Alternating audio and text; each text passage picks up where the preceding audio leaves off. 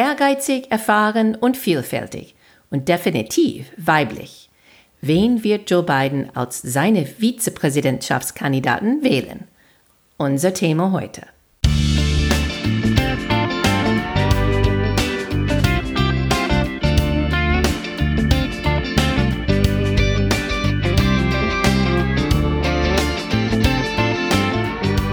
Hey guys, welcome to Amerika übersetzt, der Talk zu US-Wahl 2020. I'm Wendy Brown. And I'm Jiffer Bourguignon.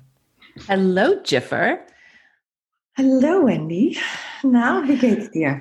Ja, sehr gut. Und äh, die Frage ist, wie geht es dir? Morgen fängt wieder die Schule an.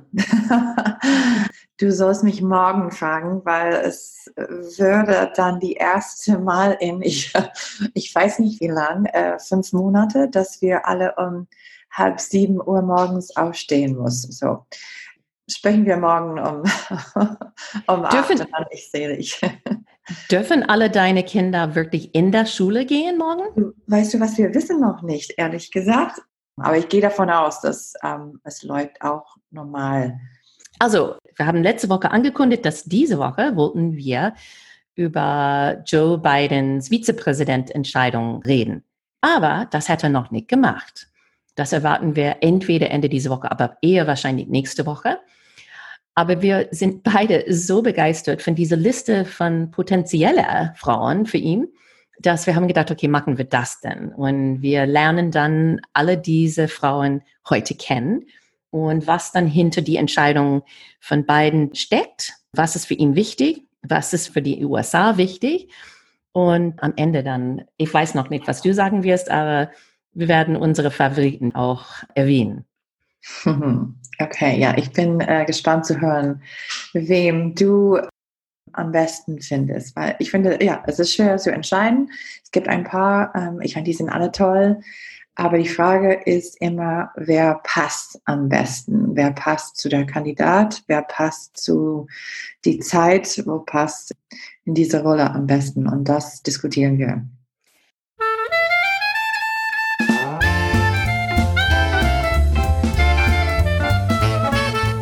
Erinnerst du noch, als Biden sich verpflichtet hat, eine Frau als Vizepräsident zu wählen? Warum, warum hat er dann das gemacht? Weil das hat seine ähm, Entscheidung dann wirklich begrenzt auf Frauen. Und seit dann, dann hat er nicht mehr Gedanken gemacht an Männer, so zum Beispiel Pete Buttigieg oder Andrew Cuomo oder Cory Booker, Männer, die dann in dieser Zwischenzeit sehr, sehr prominent gewesen sind und auch super gute Vizepräsident hätten sein können. Mhm. Das stimmt. Dieses Jahr, 2020, gab es mehr ähm, weibliche Kandidaten als je zuvor. Sechs insgesamt. Und davon Klobuchar, Warren und Harris. Äh, die sind sehr starke Konkurrenten. Die waren dabei fast zum Ende. Und zwei davon, äh, Warren und Harris, das werden wir diskutieren, sind ähm, potenziell äh, Vizepräsidentkandidaten. Und ich glaube deswegen, es war so eine Enttäuschung, dass mit so vielen qualifizierte äh, Frauen ähm, in Rennen, dass nicht ein einziger ähm, am Ende die Nominierung gekriegt hat. Es war auch so, die Demokraten versuchen die Partei die Frauen zu sein. Und dann haben die alle ziemlich doll enttäuscht mit einem noch ein weißer alter Mann. Und das war eine Anerkennung, dass sie wollen immer noch die Partei von Frauen bleiben und deswegen hat Biden schon ziemlich früh gesagt, dass er würde auf jeden Fall eine Frau als Vizepräsident werden. Und wie du gesagt hast, es gab dann ähm, manche, die haben gesagt, warum würdest du das jetzt so sagen? Es gibt viel qualifizierte, auch Männer, und warum soll die Möglichkeit von einem Mann als Vizepräsident ausschließen? Aber es war ein gutes Zeichen für viele demokratische Frauen, dass er würde eine Frau tun. Und das war sehr willkommen und ähm, er ist dabei geblieben, ähm, obwohl, wie du gesagt hast, ja in der Corona ähm, als Corona in New York ähm, explodiert hat, war Andrew Cuomo, der Gouverneur, auf die Lippen von jeder, dass er das so toll gemacht hat und könnte auch ein guter Vizepräsident sein. Ähm, aber Biden war stark, hat gesagt, nee, ich habe es schon versprochen und ich bleibe dabei. Ich glaube auch, wenn eine tolle, starke Frau an seiner Seite ist, ist überhaupt diese Thema von, wie er Frauen sieht und behandelt, komplett weg ja. vom Tisch. Ja, aber ähm, manche fragen, ob das nur Pandering ist. Und Anbietern ist das Wort für Pandering. Ähm, aber andere antworten, dass, nee, ist es nicht Anbietern, das ist äh, Coalition Building oder dass er will eine Mehrheit zusammenbringen. Und das ist Bidens Ruf, dass er eine Coalition Builder ist, dass er versucht zu arbeiten mit Leuten auf beide Seiten ja. von the aisle, wie man sagt, on, on both sides of the aisle, mit Demokraten und Republikanern. Und das passt dann zu seiner, seinem Ruf als Brückenbauer, würden wir sagen, Bridge Builder. Und lassen wir nicht vergessen, dass in 2016 Trump hat 54 Prozent von den Wahlstimmen von weißen Frauen bekommen. In 2020, wenn eine weibliche Vizepräsident mit Biden kandidiert, die Demokraten würden sicherlich mehr weibliche Stimmen gewinnen als in 2016. Also, welche Faktoren muss er wirklich berücksichtigen? Wenn du Biden fragen würdest, er würde sagen, sie muss treu sein und bereit sein, am ersten Tag zu regieren. Sympathisch mit mir, sowohl in Bezug auf die Persönlichkeit als auch in Bezug auf die Substanz. Und, und wie man sah, wie man erinnert, vielleicht die Deutsche kennen diese Wort, diese Wort Bromance. Es gab diese Sympathiko-Beziehung zwischen äh, Barack Obama und, und Joe Biden. Und die hatten diese Bromance, dass die so gut zueinander gepasst hat. Aber Obama in dieser Zeit hat, war eine, eine junge, ähm, schwarze Mann und hat dann eine, jemand ausgesucht, der könnte ihm vervollständigen in diesem Fall in 2008 war das gut, dass er älter war als Obama und dass er mehr Erfahrung hat. In diesem Sinne sucht auch ähm, Biden jemand, der kann das Gegenteil, auf jeden Fall ein bisschen jünger, wie wir schon gesagt haben, eine Frau. Aber jemand auch, der vielleicht ähm, könnte ins Spiel kommen, der kommt ähm, aus einem Swing State oder aus einem wichtigen Bundesstaat, zum Beispiel äh, Michigan kommen, Wisconsin, oder die könnten Wähler auch liefern, wenn die zu einer bestimmten ähm, Wählergruppe dann gehören, zum Beispiel ähm, Militär oder Latinos oder Afroamerikaner. Ähm, aber allgemein, ich glaube auch, dass es diese Frage von Sympathico, von sympathisch ähm, und gut zu beiden passt. Und das stimmt. Und wie wir gesehen haben, das ist sehr wichtig für beiden, diese Beziehung, diese Relationship, dass er gut jemand versteht. Eigentlich gibt es zwei verschiedene Optionen für ihn. Er könnte sagen, oh mein Gott, die USA jetzt sitzt in so eine Krise, wirtschaftlich, äh, gesundheitlich, außenpolitisch, dass er braucht jemanden, der wirklich auf diese Themen arbeitet, egal ob die dann die beste Option sind als nächste Präsidentin. Weil es gibt ein paar auf seiner Liste, die das gar nicht wollen. Aber dann anderen sagen, hm, aber das ist so eine Chance jetzt jemand dann voranzubringen. Das wäre doof, wenn wir diese Chance verpassen. Und die glauben auch, dass die Liste von, diese Kurzliste von Frauen ist ziemlich tief und äh, jemand kann beides tun. Er kann eine richtig starke finden, die durch diese Krise bringt, aber dann hoffentlich nicht so abgelenkt sein wird mit Kandidieren auf diese nächste Wahl. Man sieht das schon, ja. So Trump hat angefangen, für das nächste Wahlperiode zu kandidieren die Tage nachdem er Präsidentschaft übernommen hat. Das kann eine große Ablenkung sein für jemanden. Am Ende Mai war der Tod von George Floyd in Minneapolis. Gab es lautere Diskussionen über, wie wichtig das ist, dass er eine Woman of Color aussucht. Und das ist auch ein, ein wichtiger Faktor auch geworden. Lassen wir jetzt auf die Liste gucken. Ja, genug Und plaudern.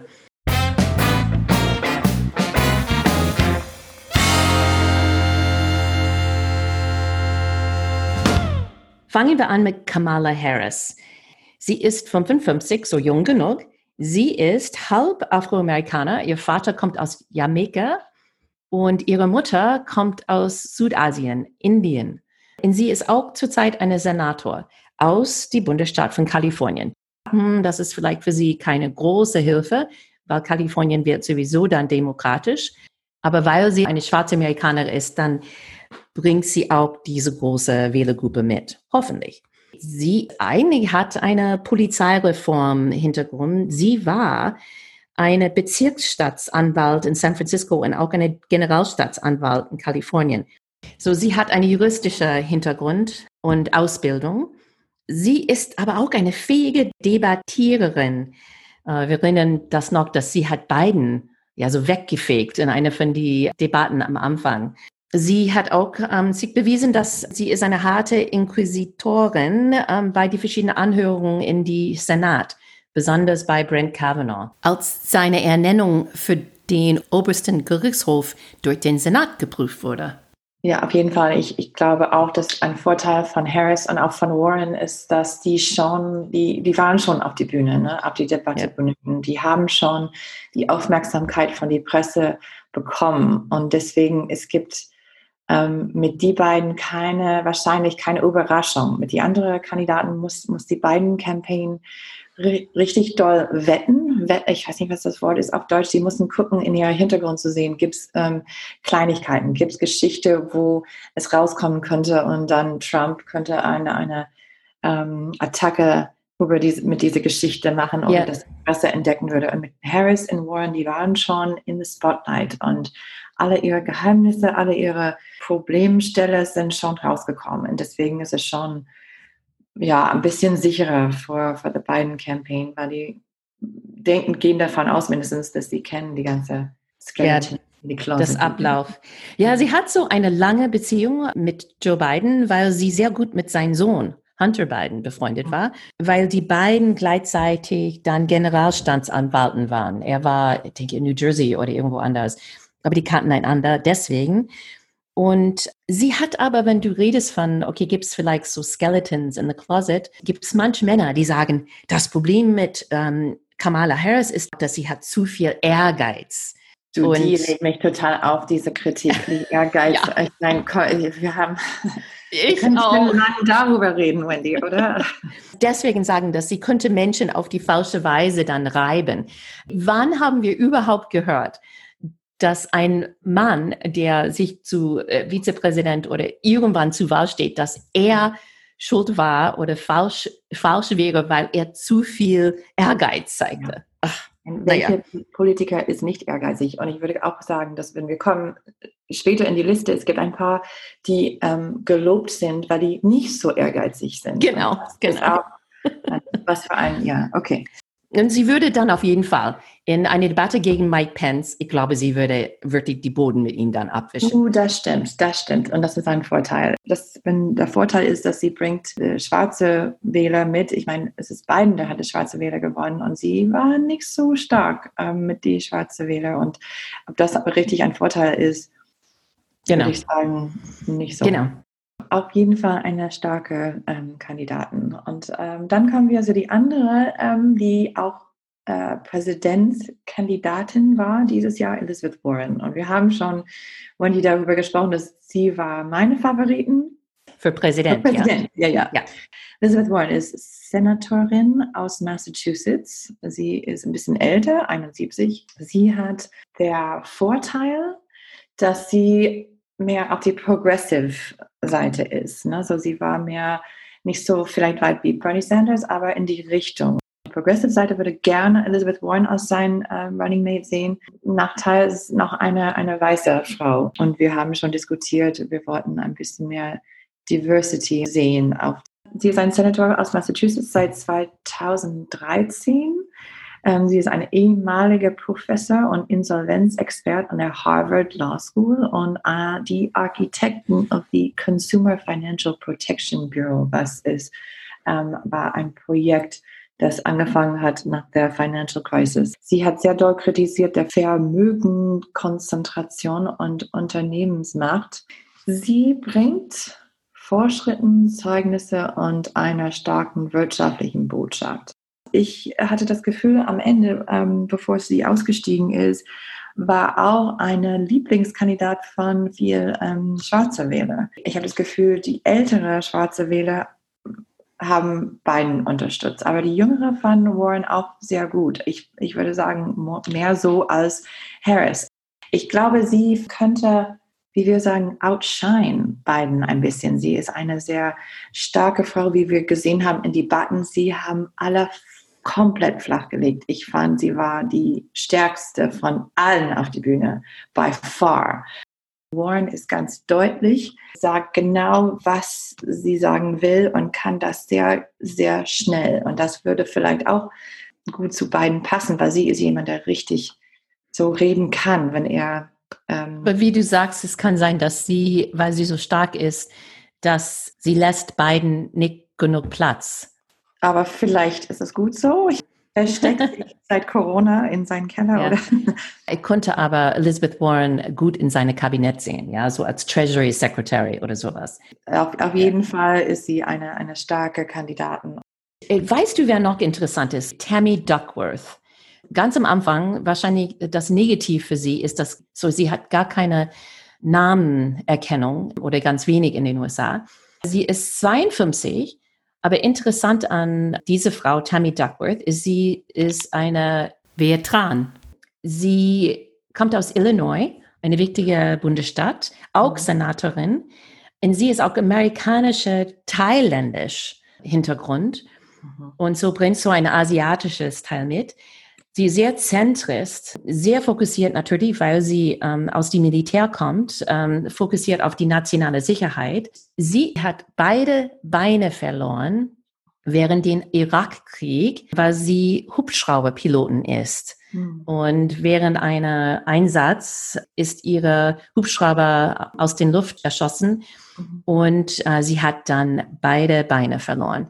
Aber sie offenbar äh, flitzt rum in Washington DC mit ihrer Rollstuhl. Man würde gar nicht merken, dass sie in einem Rollstuhl sitzt. Sie war sehr beliebt in der Militär. Die haben sie Mommy Platoon Leader genannt. Mhm. Und, und interessanterweise, sie hat ein Kind mit 50 bekommen. Oh so, sie ist die erste Senatorin, die während ähm, die Zeit, dass sie in die Senat war, ein Kind gekriegt hat. Sie ist nur eine Senator, aber seit 2017. Vorher hat sie zwei Amtszeiten, so dass insgesamt vier Jahre im Kongress gehabt. Sie ist nicht eng mit Biden, so hat keine so lange Hintergrund mit ihm, aber sie ist sehr Biden-esque, wie die Menschen sie sieht, weil Biden und Tammy Duckworth haben beide ein Trauma gehabt. Die haben das überwunden und das gibt die dann beide sehr viel Empathie und ob das eine gute Sache ist, dass die in Thailand geboren ist oder nicht, das ist eine große Frage. Erinnerst du noch, als Obama dann kandidiert ja. hat und gab immer diese Frage, oh, wenn er dann irgendwo anders geboren ist, dann ist er wirklich ein Amerikaner oder nicht? Ja, man kann vorstellen, dass das könnte nochmal ein Thema werden für, für diese Birther-Verschwörungstheorie. Ähm, äh, ja. aber das ist ja aber sie ist tough. Sie ist tough. Sie kann gut debattieren und sie kann wahrscheinlich zurückschlagen, wenn nötig. Und kannst du dir vorstellen, wenn Trump oder Pence versucht, sie irgendwie zu beleidigen oder attackieren? Wer macht Spaß aus jemandem, der im Rollstuhl sitzt und auch so eine hochkreditierter Veteran ist? Ja, Kannst du eigentlich nicht, ja? Optisch äh, geht es gar nicht. Nee, aber, aber ich denke auch, dass das ein, ähm, wie du sagtest, sie hat nicht so die, die Nameerkennung als andere, aber ich finde das nicht schlecht. Könnte auch dann mehr Aufmerksamkeit auf die Kampagne bringen, wenn es nicht jemand ist, der alle schon kennen. Wer weiß. Ja, vielleicht. Was meinst du von Susan Rice? Sie ist eine, die viel Namenerkennung mhm, hat genau. in den USA. Ja, sie ist ähm, wahrscheinlich einfach die, außer Harris und Warren, einfach die bekannteste Name auf der Liste. Und weil Susan Rice war unter Obama ein von seinen Sicherheitsberater und auch die ja. Botschafterin zu der UNO ähm, in der Obama-Zeit. Sie hat die Verantwortung für die außenpolitischen Durchbrüche der Obama-Regierung, einschließlich des iranischen Atomabkommens und äh, des Pariser Klimaabkommens auch. Sie hat lange in die State Department, in die Außen Auswärtiges Amt der USA gearbeitet, war auch eine Kandidatin vor Staatssekretär. Das ist nicht so weit gekommen und das hat zu tun mit ihrer Rolle in Benghazi. Und das ist ein von die einzige dass ich sehe, ähm, Nachteil von Rice, dass die Republikaner war, die das so Hillary durch die Mud durch die Match ähm, ge gebracht hat, äh, dass die können das auch mit Susan Rice. Sie war Rhodes Scholar mit 21. Sie ähm, ist auf jeden Fall so eine intelligente, erfahrene Frau, ist auch äh, Afroamerikanerin. Ähm, sie hat viel internationale Erfahrung. Man könnte vorstellen, dass als Vizepräsident sie würde viel reisen, was wer weiß, vielleicht in Bidens Alter will er nicht so häufig machen. Er, er könnte Susan Rice immer rausschicken. Ein anderer Nachteil, das manche sehen, ist, dass sie war nie in einer Position, das gewählt war. Sie musste nie kandidieren, genau, und ähm, dass sie diese Erfahrung nicht hat, ähm, sagen manche, ist, ist ein Nachteil. Aber sie hat, sie hat auch gesagt, dass sie keine Interesse hat, später Präsident zu sein. Mhm. Genau, kein Ehrgeiz, super, toll. ähm, ich sie ist ehrgeizig, also ich meine, wie gesagt, ja, absolut. super erfahren, aber wie gesagt, die beiden Campaign ähm, findet auch, dass jemand ohne ihre eigene politische Karriere ähm, im Kopf, im Vorgrund wäre eine gute Sache, obwohl sie hat ähm, in 2018 überlegt, ähm, vor einer, die Senate-Stelle in Maine. Maine ist die Bundesheimatstadt von ihrer Familie. Sie aber ist aufgewachsen in Washington, D.C. Das hat sie dann nicht gemacht, aber wer weiß, vielleicht hat sie doch äh, politische äh, Ziele im Kopf, aber gut. Es gibt auch die zweite Frau auf die Kurzliste, die keine Interesse an später Präsident ähm, zu sein, ist Karen Bass. Auch ein Name, das nicht viele kennen. Äh, was, was hältst du von ihr? Karen Bass, muss ich sagen, habe ich ihren Namen für das allererste Mal in die letzten ein, zwei Wochen gehört. Sie war mir total unbekannt bevor. Karen Bass ist ein 66 Jahre alte Afroamerikanerin. Ähm, sie ist eine Representative im Kongress aus Kalifornien. Sie ist auch die Leiterin von die Congressional Black Caucus ähm, und das ist eine Gruppe von Representatives im Kongress, die fordern Initiativen, die besonders wichtig sind für uh, People of Color und für schwarze Leute. Sie hat viel Erfahrung mit Polizeireform, was wird auf jeden Fall eine große Thema ähm, in die nächsten paar Monate. Wir werden sehen, besonders weil Trump versucht, die Recht und Ordnung Präsident zu sein und sagt, dass Biden will äh, Geld wegnehmen von der Polizei. Sie hat auch gearbeitet für Gesundheitsreform, äh, äh, globale Gesundheit und Menschenrechte. Sie ist sehr respektiert und bekannt auch als Brückenbauerin. Ähm, das ist ein Wort, Bridge Builder. Und wie gesagt, das ist auf jeden Fall irgendwas, das wichtig ist für Biden. Er will beide Seiten zusammenbringen und äh, viele Leute haben äh, Karen Bass vorgeschlagen als jemand, der das machen kann. Ja, sie ist interessant, sie, weil sie selber Aktivist war mhm. in die 90er mhm. Jahre in Los Angeles. Und sie hat aber dann in Los Angeles ihre politische Karriere angefangen. Und sie war diejenige, diese zivilen Unruhe, Los Angeles Riots, sie mhm. war diejenige, die das irgendwie im Griff kriegen musste. Mhm. Und auch, auch diese ganze finanzielle Krise, das Kalifornien hatte, musste sie dadurch steuern. Sie ist auf beide Seiten gewesen selber aber offenbar ja, diese richtig gute Brückenbauer. Genau, ein kleines Problem für die äh, beiden Campaign, was sie hat mehrmals Kuba besucht und hat mhm. einen Brief zum Tod von Castro geschrieben. Naja, es könnte besonders problematisch in Florida sein. Florida ist ein wichtiger Swing State mit viel Kubaner, Amerikaner. Die waren alle komplett gegen Castro. Ich meine, wenn man guckt in den Hintergrund von einem Kandidaten ähm, und versucht zu finden, was, was könnte problematisch sein, was könnte die gegen uns benutzen, das könnte irgendwas potenziell sein. Aber ich finde, es ist sehr klein und nicht so als positiv. Ähm, die sagen auch, dass sie ist zu jeder Zeit erstaunlich sympathisch. So offenbar, sie ist so eine von diesen Frauen, dass egal, wenn sie auf deiner Seite ist oder äh, gegen dir für etwas kämpft, ist es ganz schwierig, sie nicht zu mögen. So, das ist offenbar das Gegenteil zu Kamala Harris, die zu ehrgeizig ist. Sie ist likable. ne? Eine Frau muss likable sein. Ne? Ja. Oh ja, genau. Die letzte auf die Kurzlist ist Val Demings. Sie ist auch eine Afroamerikanerin, 63 Jahre alt und kommt aus Swing State, Florida. Und sie sitzt zurzeit jetzt in unserem Kongress. Aber erst seit 2017. So auch eher eine politische Newcomer. Vorher und für was sie dann wirklich geschätzt ist, ist, dass sie war die Polizeichef in Orlando. Bevor sie Polizeichef war, hatte, hatte sie eine lange Karriere als Offizier in die Polizei. Und ihr Mann ist auch ein Polizist. Sie ist bekannt geworden oder relativ bekannt geworden. In den USA ist die Name Val Demings überhaupt nicht bekannt. So sie sitzt in dieser Gruppe mit ähm, Tammy Duckworth und ähm, Karen Bass das nicht so viele Amerikaner kennen. Aber sie war eine von den Amtsenthebungsmanagers äh, während dieses Senatprozess äh, gegen Präsident Trump. Also sie hat Expertise im Bereich von Außenpolitik und nationaler Sicherheit, weil sie sitzt auf beide von dieser Komitees äh, im Kongress jetzt. Ich glaube auch, dass die große Vorteil von Demings ist, besonders nach dem Tod von George Floyd, diese Polizeireform-Debatte, dass sie hat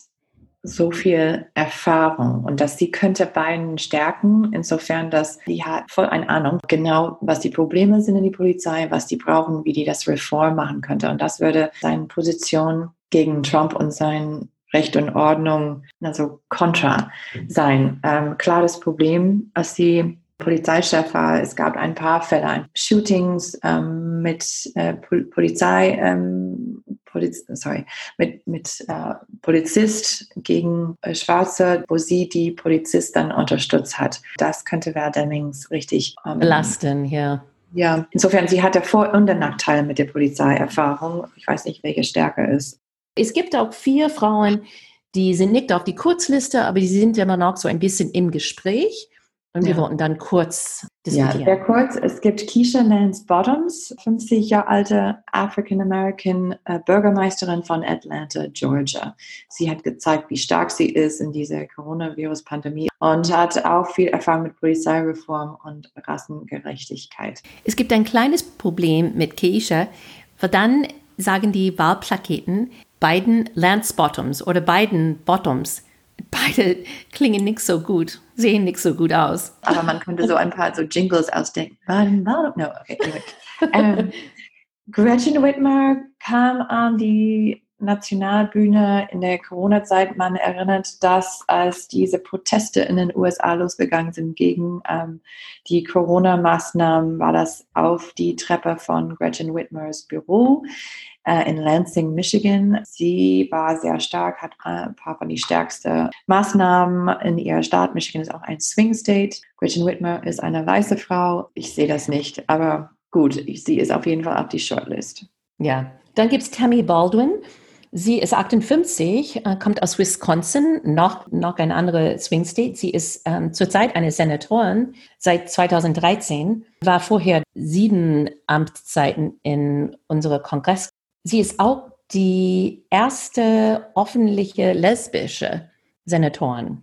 Und dann ähm, als letzte auf diese zweite Vielleicht-Liste ist Michelle Yujan Grisham und sie ist 60 Jahre alt und die Gouverneur von New Mexico und Latino die einzige Latino auf die Liste von Joe Biden. Sie hat auch gezeigt äh, während dieser Corona-Zeit, äh, dass sie das gut managen konnte. Ähm, sie ist interessant wegen ihrer Latino-Hintergrund.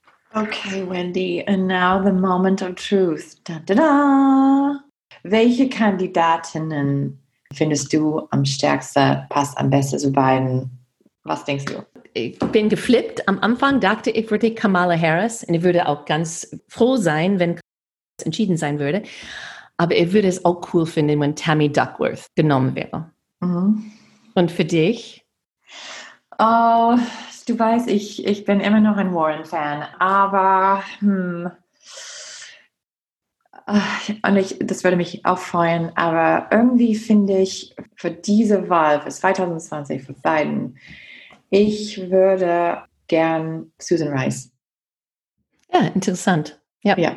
Ich glaube, sie hat ähm, super Erfahrung, ist sehr intelligent und ich finde, ja, vielleicht ist sie ein, ein bisschen zu viel bringing the old team back together, noch ein, ein Obama-Alumna, ähm, aber ich finde, sie ist die meist qualifiziert und die beste für, für diese Ticket.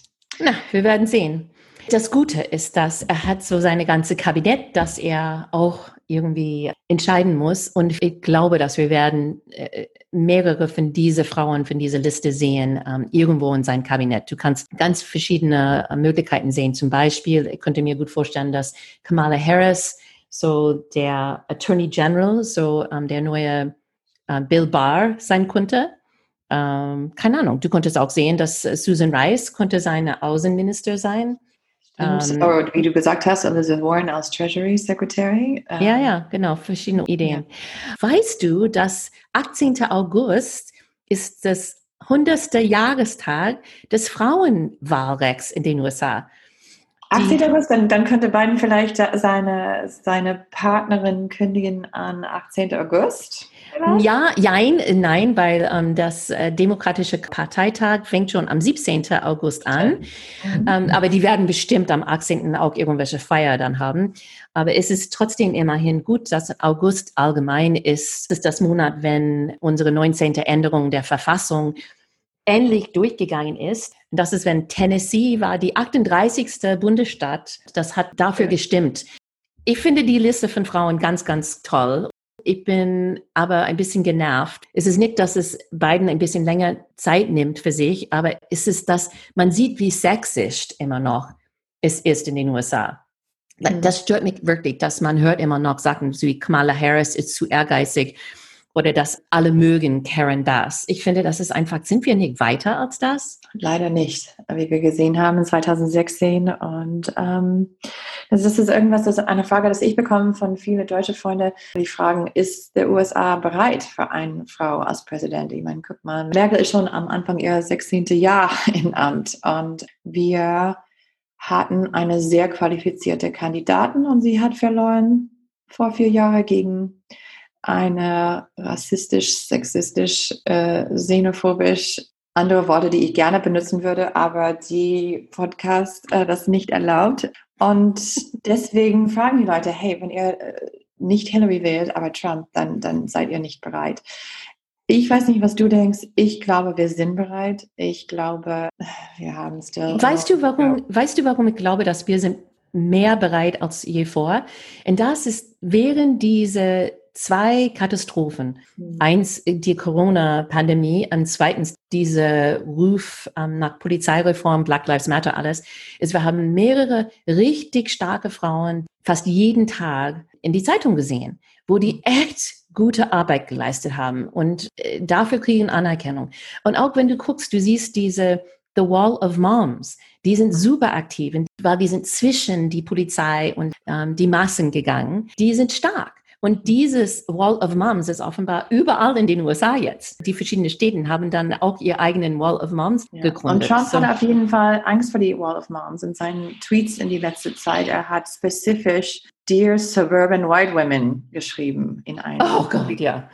Und ja. ähm, weiß, wie wichtig diese Voting Block ist und ähm, will auch, deswegen geht er mit dieser ähm, Suburban Dream und ich will deinen Suburban Dream verteidigen und ich bin der Law and Order Präsident und äh, geht in die Richtung. Aber ähm, ich glaube, alle wissen, wie wichtig die Frauen sind als, als Wähler. Das ist aber auch ein super interessanter Punkt, dass Trump will das Law and Order Präsident sein und das wäre auch gut dann, wenn der Vizepräsident von Biden mehr auf diese Seite auch stehen konnte. Das nimmt ein bisschen Luft aus, was Trump dann sagt, vielleicht. Vielleicht, aber wie gesagt, ich glaube, es gibt viele von diese weißen suburban vorortliche Wähler, die sitzen in ihr Haus und ähm, sehen eine Nacht nach der anderen in, in der Fernsehen Proteste auf die Straße und, äh, und dann diese Werbespost, die wir schon diskutiert haben, sind sehr stark und spielen mit ihrer Angst. Aber wir werden dann sehen, ob wir nächste Woche diskutieren, wer der Vize ist oder ob wir noch in eine Woche warten. Aber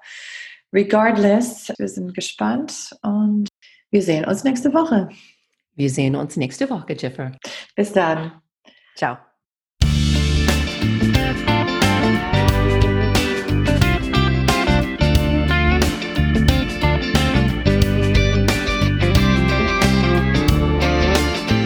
Amerika übersetzt ist ein Projekt von Wendy Brown und Jeffrey Bourguignon. Original Musik von der sehr talentierten Reha Omayer. Danke, dass du mitgehört hast. wenn es dir gefallen hat, bitte subscribe und deine Freunde erzählen. Du kannst eine Frage über unsere Facebook-Seite lassen. Und follow uns auf Twitter at America übersetzt. Danke und wir sehen uns nächste Woche. Tschüss.